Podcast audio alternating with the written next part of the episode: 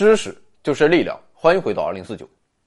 前天是南京大屠杀死难者国家公祭日，愿三十万亡灵在天国安息，更愿战争远离人类文明，愿七十亿人类真诚团结起来，为建设一个持久和平、共同繁荣的新世界而携手努力。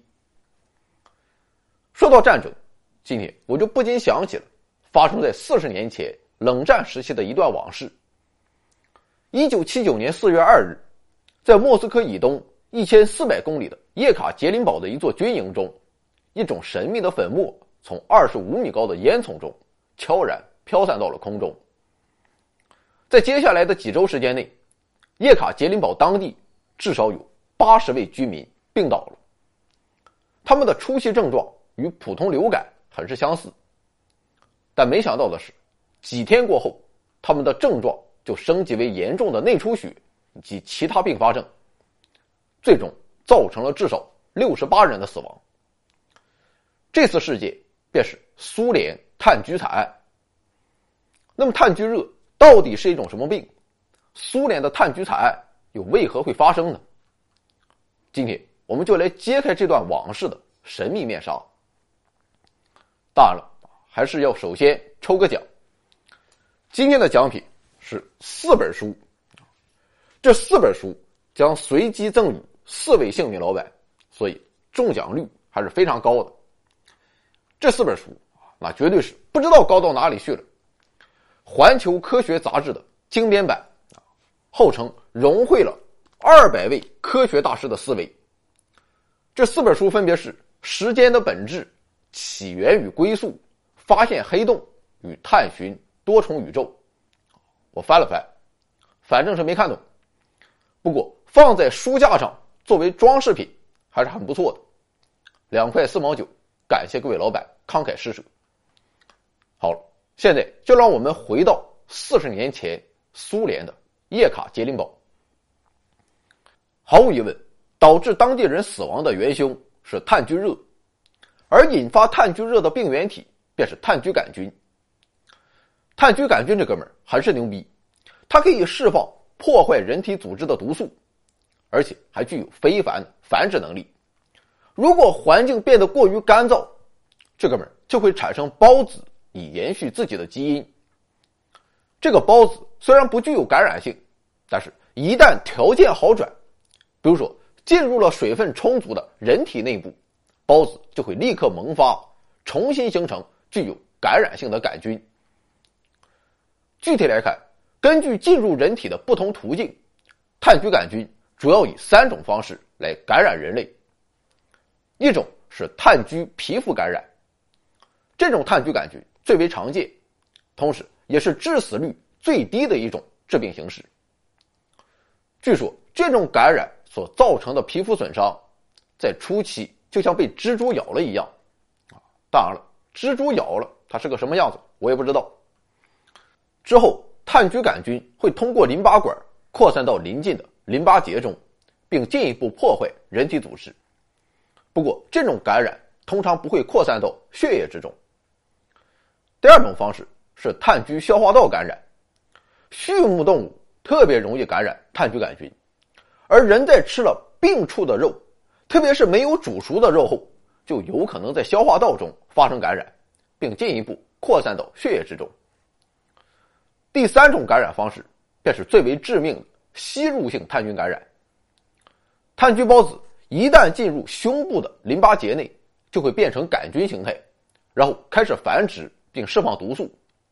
进一步的，杆菌会透过淋巴管进入到血液之中，最终扩散到全身，肆无忌惮的攻击各种人体组织，并在几天时间中导致感染者死亡。显而易见的是。一九七九年，叶卡捷琳堡的遇难者便是死于吸入性炭疽感染。事实上，在自然条件下，炭疽热并不十分常见，它主要威胁的是放牧者、羊毛工人和制革工人，毕竟这些人天天同各种牲畜打交道。但是到了十九世纪，德国科学家科赫发现了炭疽热的病原体炭疽杆菌。在此之后没多久，军方。就意识到了这一发现的巨大价值。因为我们刚才已经说过，炭疽杆菌这哥们儿他会假死，也就是产生孢子，这下就妥了。只要把这些孢子研磨成细微的粉末，就可以让人和动物轻松的吸入，以此来造成巨大的杀伤。不仅如此，任何接触到孢子的土壤都会被污染数十年，所以炭疽杆菌可以沉重打击敌方在污染区的畜牧业。另外，炭疽杆菌还有一大优势，这就是它造成的初期症状很是轻微，就和流感差不多。但是几天之后，患者就会出现呼吸困难、嘴唇发青、胸部积液等严重症状。当病情发展到这一地步时，死亡几乎就是在所难免。由此可见，炭疽杆菌也可以给敌方造成巨大的恐慌。不过，有人在想着杀人。自然也有人在想着如何救人。就在科赫发现炭疽杆菌没多久，伟大的生物学家巴斯德就研发出了有效对抗炭疽热的疫苗。另外，就算是没有注射疫苗，感染者如果得到及时的治疗的话，特别是接受抗生素的治疗，死亡率也会大大降低。但是如果放任不管，即便肺部只吸入了很少的孢子，由于炭疽杆菌强大的繁殖能力，病人也基本要一命呜呼。由此可见，造成六十八人死亡的苏联炭疽惨案，这不仅仅是人祸，而且还是个双重人祸。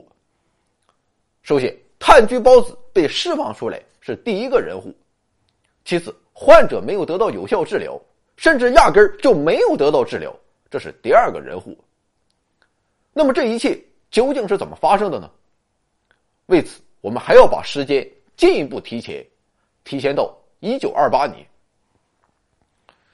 目前，基于十分有限的信息，研究者认为，苏联的生物武器计划开始于一九二八年，在上世纪八十年代的巅峰时期，甚至有六万人参与到了这一计划之中。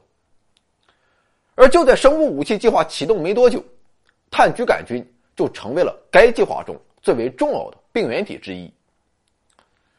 一九四九年，苏联在叶卡捷琳堡附近的一所陆军学校的旧址上建起了一个军用实验室。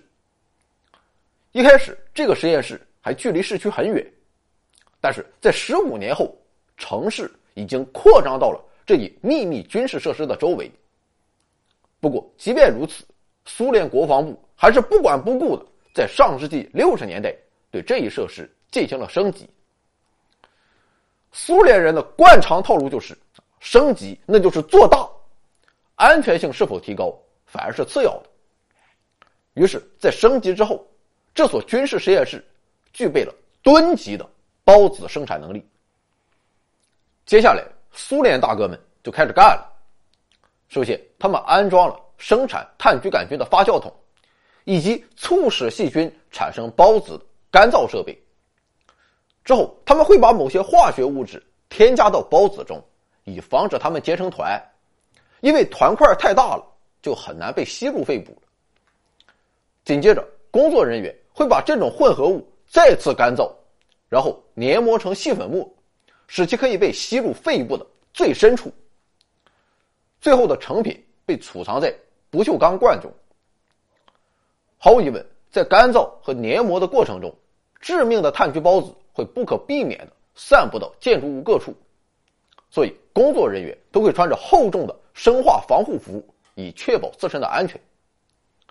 同时，炭疽杆菌的干燥器还配有过滤器，以防止干燥的孢子扩散到干燥器之外。仅仅这样还不够，设施内的空气在排放到外界之前，还必须进行杀菌处理。可以说是做到了环环相扣，基本可以确保万无一失。但是就在一九七九年四月二号，事故还是发生了。值白班的苏联同志为了检查过滤器的工作状况，把过滤器从干燥器上取了下来，然后他就没有给安回去。据这群哥们说，他们通知过实验室的管理中心，告诉他们过滤器被取了下来。要是启动干燥器的话，千万别忘了把过滤器给装回去。或许是他们压根就没有告诉，也或许是值夜班的苏联同志给忘了。总之，到了晚上的时候，干燥器还是在没有装上过滤器的状态下被重新启动了。这下算是妥了。由于少了过滤器这一环节，空气处理系统的压力陡然增加。一个工人立马察觉到了这一变化，然后三四十名员工立即启动了整个系统的关闭程序。但是由于生产过程十分复杂，所以一共花了三个小时才彻底关闭了整个系统。但是就在这三个小时中，不明数量的炭疽孢子已经通过烟囱被排到了外界。据后来的一些专家估计，这次泄露的污染物大约有一到两斤，其中包含着几毫克到一克的炭疽孢子。表面看上去是不多，但是假设这些孢子都具有活性，并广泛扩散的话，它们极有可能导致几十万叶卡捷琳堡居民感染炭疽热。万幸的是，当时叶卡捷琳堡处于上风口，所以才避免了。一场大祸。在事故发生之后，工作人员立马把情况汇报给了营区老大米哈伊罗夫将军。米哈伊罗夫将军表示：“这事不好办，我还是得问问领导。”于是，米哈伊罗夫同志把情况通报给了苏联国防部。但是，操蛋的是，为了防止别人，特别是防止美国知道自己在研究生物武器，国防部决定。对此事置之不理，并告知米哈伊罗夫同志要对此事严格保密。就这样，惨剧还是发生了。后来，克格勃没收了所有受害者的医疗记录和尸检报告，希望将此事彻底封杀。但正所谓没有不透风的墙，一九七九年秋天，苏联炭疽惨案最终还是被曝光了。曝光之后，苏联人民。倒是很淡定，毕竟那是身经百战，见得多了。但西方阵营可就完全懵了，可谓陷入了一片恐慌之中，一副没见过世面的样子。他们纷纷指责苏联没有遵守生物武器公约，甚至当时人们还担心苏联会借用最新的基因技术对炭疽杆菌进行了基因改造，使其具备比普通菌株更大的杀伤力。当然了，后来证实。苏联人并没有这么干。在遭到西方的口诛笔伐之后，苏联当局自然是极力否认。他们表示，在叶卡捷琳堡确实有人因为炭疽热而死亡，但这并不是什么生物武器，而是来源于屠宰和食用所造成的自然感染。当然了，西方并不认可这一说法，但是不认可你又能怎么样呢？面对强大的苏联，谁还敢去？实地调查一下呢？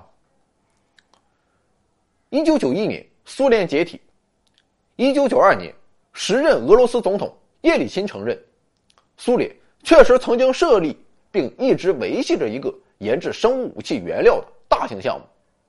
不过，你们放心，哥们儿，我上台之后已经下令把这个项目给关闭了。不过，后来有解密文件显示，叶利钦虽然下达了命令，但军方。还是暗度陈仓，保留下来了一些项目。一九九九年，叶利钦卸任，在此之后，新的政府对外宣称，苏联和后继的俄罗斯政府都从未开展过任何攻击性生物武器的研制项目。我们确实搞过，但所有的研究都是出于防御性目的。